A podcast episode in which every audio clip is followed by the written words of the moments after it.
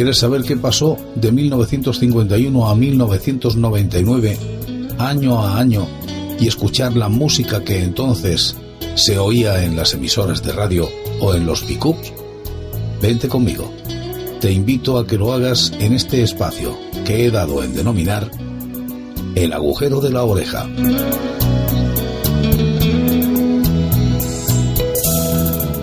Y estamos en la tercera entrega del año 1959. A punto de entrar yo en el Instituto Alfonso X el Sabio, preparaba mi examen de ingreso. ¡Cuánto sufrimiento! Y en el número 11 de los éxitos de ese año estaba Gloria Lasso con este tema, Venus.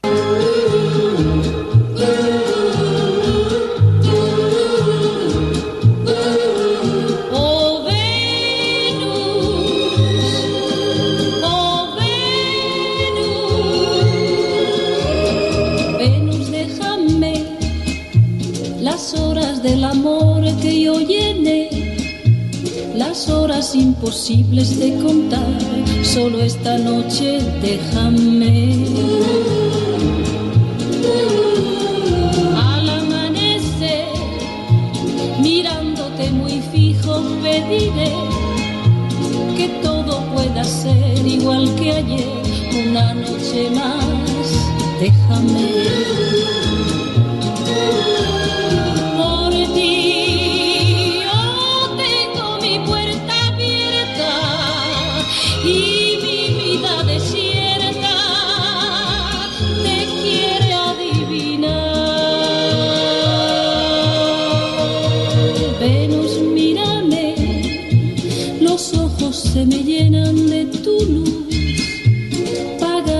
De juventud, déjame amar aún otra vez. En este año de 1959, Franco inaugura el Valle de los Caídos. Así se trataba la información en ese año. Levantada como gratitud al Altísimo para recoger los restos de quienes dieron su vida por la patria, se alza la gran basílica de la Santa Cruz del Valle de los Caídos.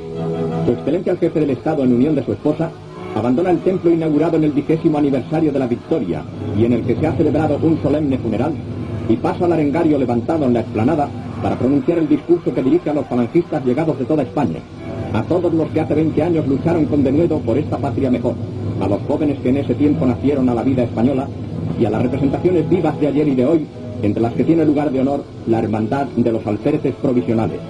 Nuestra guerra, dice Franco, no fue una contienda civil más, sino una verdadera cruzada que ratificó entonces nuestro pontífice reinante, la gran epopeya de una nueva y para nosotros más trascendente independencia. En todo el desarrollo de nuestra cruzada hubo mucho de providencial y milagroso, porque sólo así se puede calificar la ayuda decisiva recibida en tantas vicisitudes de la divina protección.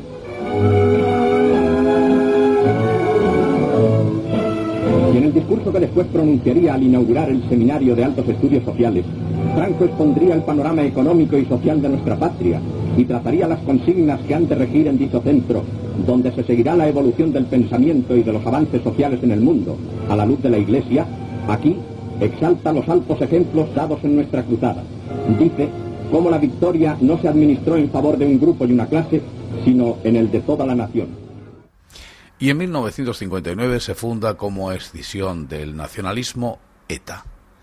Solo este hecho, debía servir para borrar de la historia el año 1959, pero gracias a Dios se produjeron muchísimas cosas buenas. En la voz silenciosa jamás se dará publicidad de ningún tipo a bestias inhumanas sin corazón y sin alma, que ponen por excusa para asesinar vilmente una ideología. Los seres vivos hablan y razonan. Y en el número 12 de los éxitos estaba el dúo dinámico con este Bye Bye Love.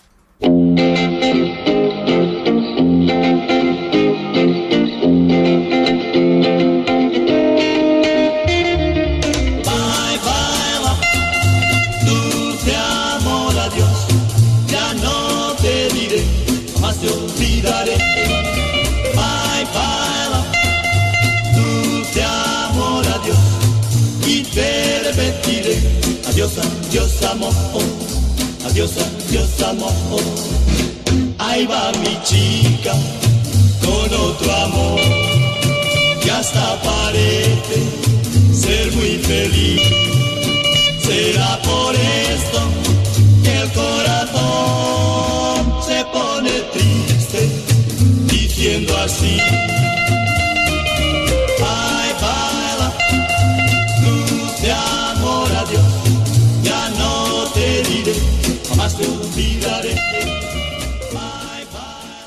El presidente Eisenhower llega a Madrid en visita oficial. Este es el documento sonoro de esa visita.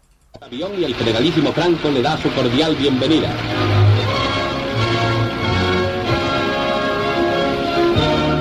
En su mensaje de salutación, Franco dice, España, señor presidente, con toda la hospitalidad que está enraizada profundamente en su alma, os abre las puertas de su casa y la ofrece a vuestra persona de todo corazón para que entréis en ella como si fuese en la vuestra propia. La capital de España, con sus expresivas y fulgentes iluminaciones y sus encendidos saludos de bienvenida, es como el símbolo de toda la nación en la calurosa acogida tributada al misionero de la paz.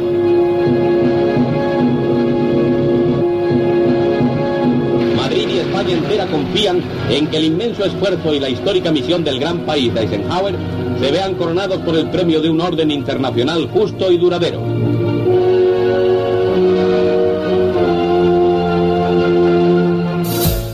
Y también en 1959.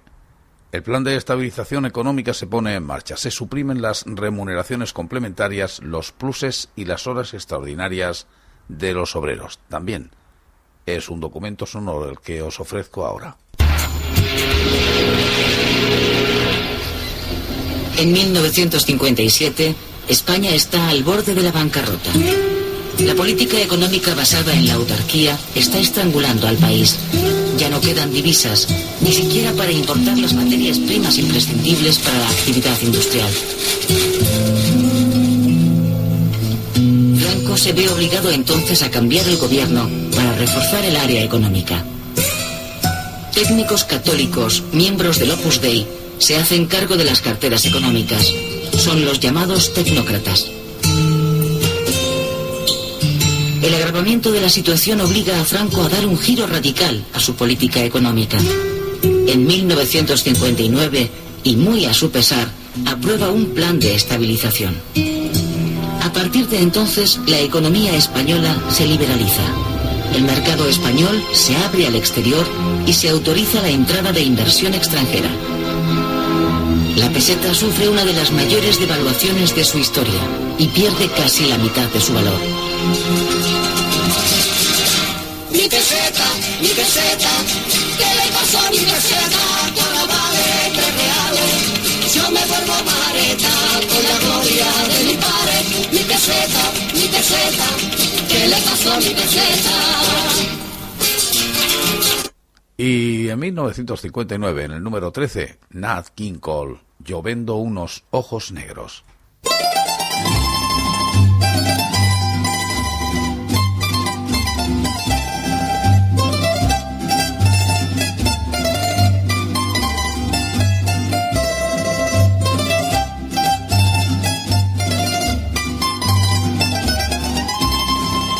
Yo vendo unos ojos negros, quien me los quiere comprar? Los vendo por embusteros, porque me han pagado mal. Ojos negros traicioneros, porque me miráis así, tan alegres para otros y tan tristes para mí. Y también en 1959 nace el proyecto de urbanización de la Costa del Sol, por ejemplo, Benalmádena.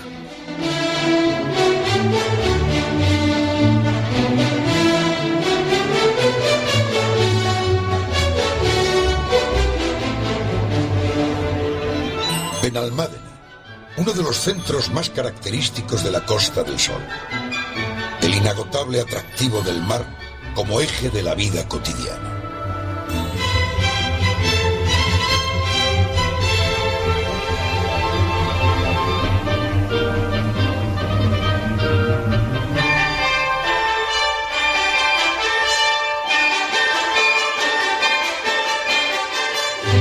En dos núcleos urbanos, el de la costa y el asentado en los estribos de la Sierra de Mijas, Benalmádena es una localidad turística en creciente expansión. Su puerto deportivo, sus complejos hoteleros y sus extensas playas contrastan con vestigios romanos y árabes y con la arquitectura popular del casco antiguo.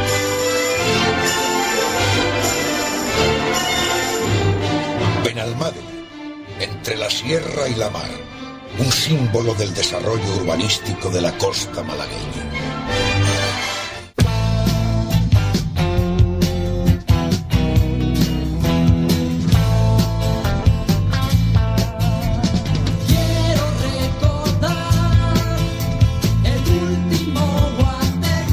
Pues sí, se ponen de moda en España los guateques.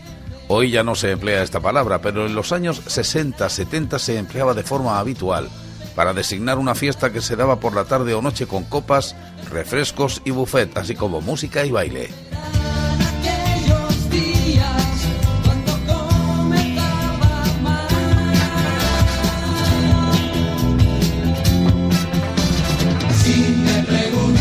La música, claro está, procedía de unos gramófonos que hoy darían risa. Las agujas se escapaban con cierta frecuencia produciendo ruidos locos e irreparables, pero eran unas fiestas divertidísimas. Yo las viví, un poco de refilón, porque mis padres dieron algunas de estas fiestas en casa y no tenían nada que envidiar a las de hoy.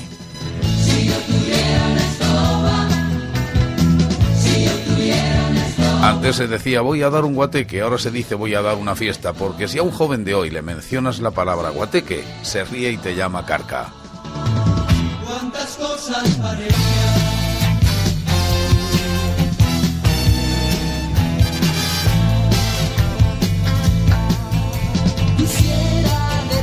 Una buena música era la base principal de la fiesta. En el tocadiscos sonaban los brincos, Fórmula Quinta, Los Diablos y un largo etcétera de grupos de la época. Yo recuerdo aquellos guateques en aquellos bajos que alquilábamos y en los que siempre se aportaba por parte de los asistentes o una cantidad de dinero para pagar el bajo, o la bebida, o las Coca-Colas, o el pick-up aunque sé que no le gusta a Miguel Ángel que le llame así, o los plásticos.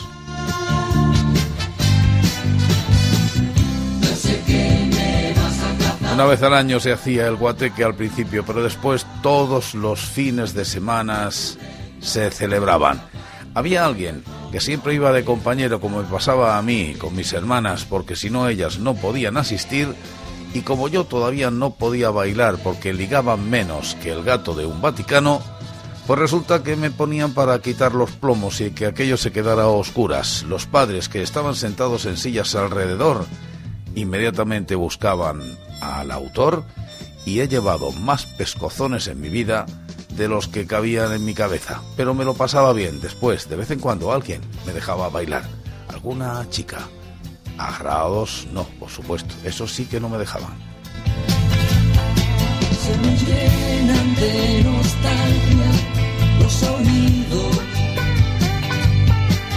Y con esta música nostálgica estamos terminando con este año 1959 hoy en el agujero de la oreja, en la tercera entrega. Mañana lo rematamos. Ahora continuamos, si os parece bien.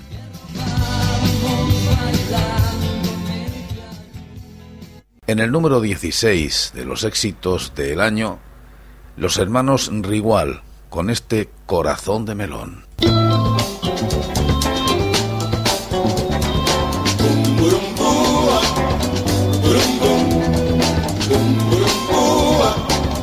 Corazón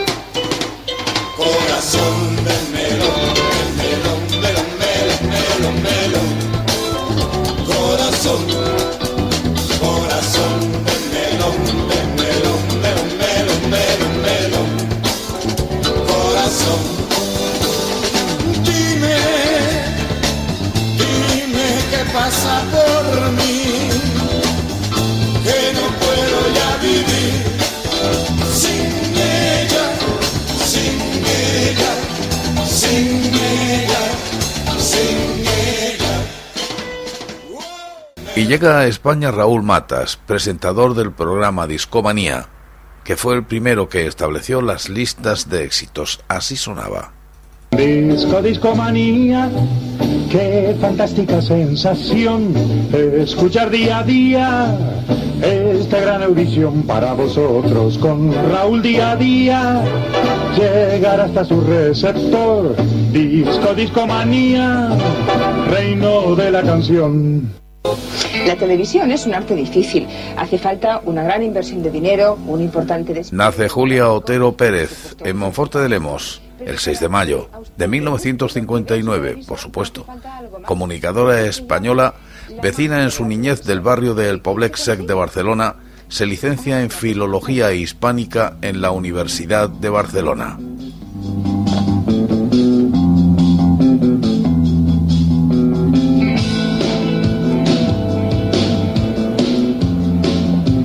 Se introdujo casualmente a los 17 años en el mundo de la comunicación en el programa Protagonista. El cine en la emisora Radio Sabadell gracias a un amigo. En poco tiempo se convirtió en presentadora y directora de dicho programa. Entre los 19 y los 24 años, Julia se enfrentó a un tumor abdominal que la llevó al quirófano en seis ocasiones, aunque en ningún momento dejó su labor en la radio. En 1980 ficha por la emisora Radio Juventud de Barcelona y un año después llega a Radio Miramar de Barcelona, donde desempeña cargos de responsabilidad. Y también se estrena una serie, una serie titulada Cisco Kid. Esto es aventura. Esto es romance. Esta es la historia del Robin Hood mexicano que impuso la ley en el viejo oeste, el Cisco Kid.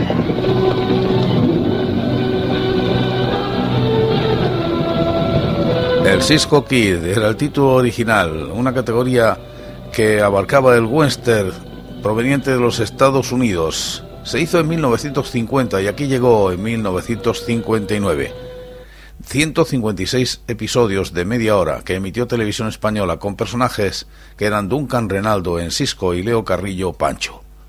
Erróneamente confundidos con bandidos por la ley en realidad, Cisco y Pancho fueron una especie de Robin Hood que defendían a los pobres de Nuevo México en contra de los alguaciles corruptos y desalmados negociantes de la frontera. Y los cinco latinos cantaban un muy bonito tema, rogar.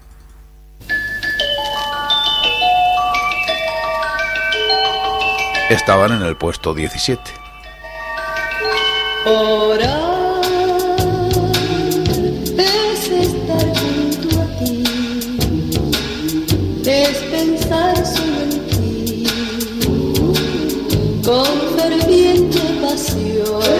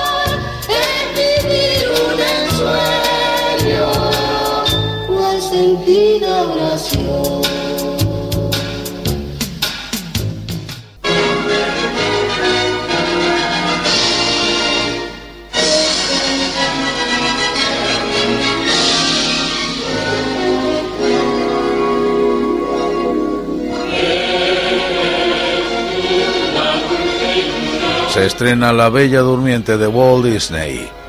Es un cuento de hadas popular europeo nacido de la tradición oral.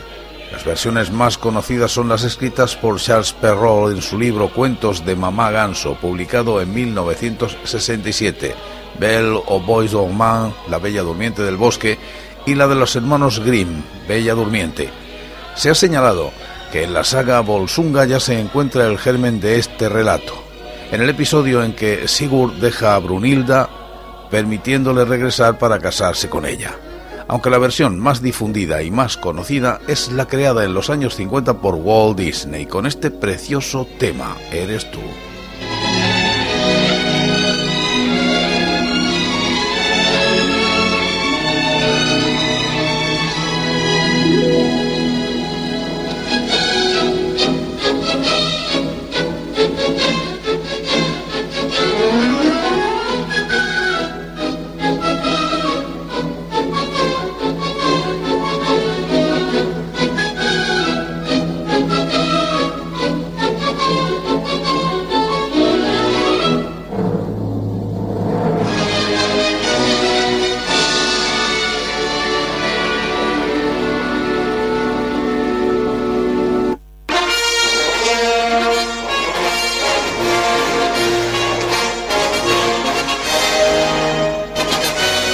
Y se estrena Ben Hur. Una película dirigida por William Wyler para la Metro Goldwyn Mayer. Fue la primera película en la historia en recibir 11 premios de la Academia, número igualado más tarde por Titanic y El Señor de los, de los Anillos. El Retorno del Rey. Se trata de una superproducción que relata la vida de un judío en los años de la predicación de Jesús. Película que cada año se repone varias veces y en varias cadenas y que yo siempre o pillo antes de comenzar la carrera o en la carrera o recién terminada la carrera. La de caballos, claro. Y mira que la película es larga.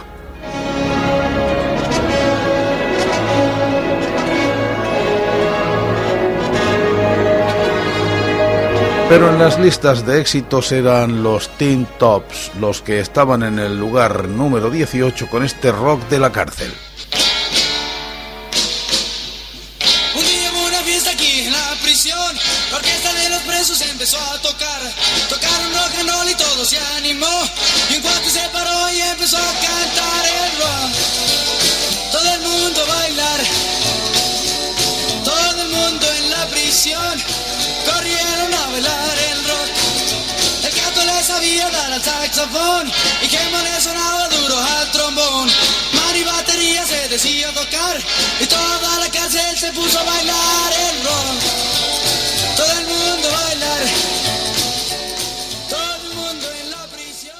Y en 1959 se estrenan Los Tramposos de Pedro Lazaga, dirigida por Pedro Lazaga con un guion de José Luis Dibildos y que rodó la productora Agatha Films. Es una comedia que tiene por reparto, en el reparto, mejor dicho, a Tony Lebrán, Concha Velasco, Antonio Ozores, Laura Valenzuela, Juan Calvo, Antonio Riquelme, José Luis López Vázquez, Manolo Gómez Burr y Jesús Puente. Paco y Vigilio son dos golfos madrileños que viven del timo. Frente a esta manera de ganarse la vida están Julita, la hermana de Paco, y Katy, su mejor amiga, que trabajan como mecanógrafas en una agencia de viajes. Los dos muchachos se dedican a timar a todos aquellos que caen en sus manos, desde el timo de la estampita hasta el tocomocho. Todo es válido para seguir viviendo. A causa de sus andanzas son conocidos por la policía, por lo que cada vez son más frecuentes las visitas a las comisarías y las estancias en la prisión de Carabanchel. Esto es uno de los timos más famosos y una de las escenas mejores. Yo os voy a poner casi entera para que la escuchéis. Merece la pena. Ya, dame una peseta. Ala, ala, que voy a perder el tren. Pues no le dejo marchar si no me da peseta. Rabia que va por el tren. Quita de ahí. Manda. Como te dé un guatazo va a ser peor que la meningitis. De si es, hombre, ande, de. Da- Dame una peseta. Dame una peseta. No, que me busca la ruina la tonta oeste. Toma la peseta. Y no quiero verte más, desgraciado. Yo tomo una estampita. ¿Tú? Pero tú sabes lo que es esto. Una estampita. Me he encontrado un sobre lleno. Pero me da rabia, todas están repetidas. Adiós, paletro.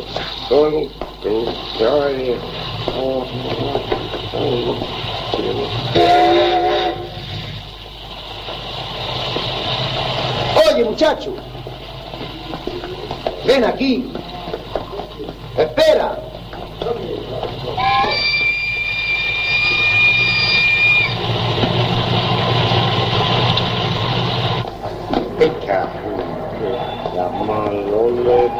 Oye, tú. Ven aquí. Oye. ¿Qué? Tiene muchas estampitas. Muchas, todo este paquete hielo. Madre mía. Y todas son de mí. Todas son repetidas. Todas. ¿Y para qué quieres tú tantas iguales? Anda, qué gracioso. ¿Y para qué aquí usted? Yo, para, para mis hijos.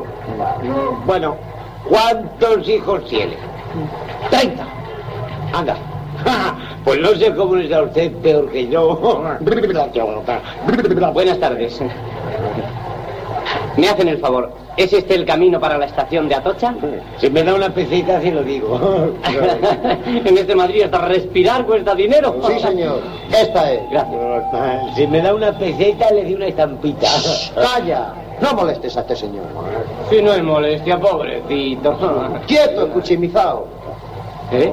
Pero, Venga, tenemos que hablar. pero oiga, Tengo una estampita vestida de... ¿pero ha visto usted? Claro que sí. Ah, Lo que da el tonto ese no son estampitas, son billetes de mil pesetas y un sobrelleno. ¿Qué le parece? Vamos a medias en el asunto. Pero no le da vergüenza. ¿Por quién me toma?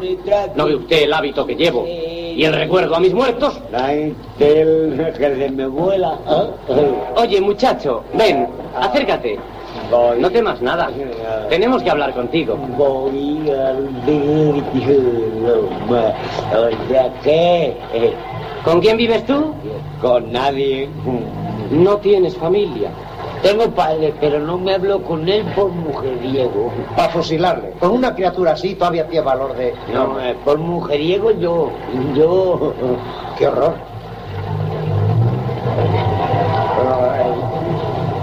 Verdaderamente no sé si será mejor quitarle el dinero.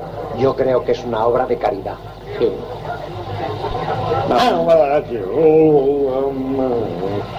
¿Quieres vender las estampitas? ¿Eh? Pero no me van a dar lo que voy a pedir. A ver por dónde sale. ¿Cuánto quieres? A, a, a peseta por estampita. Eh, pobrecillo. Un momento.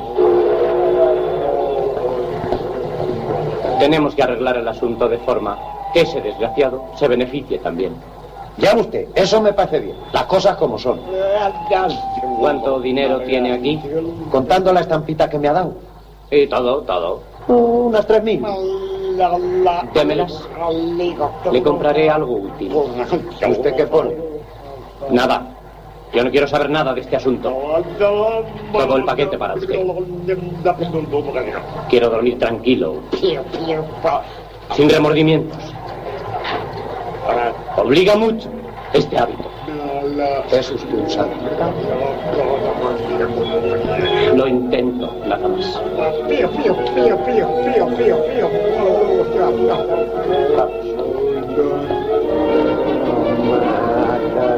Vamos, muchacho. Adiós, señor. Adiós, bueno. Adiós, hermoso. Te acompañaré a casa. Pobrecillo, qué lástima.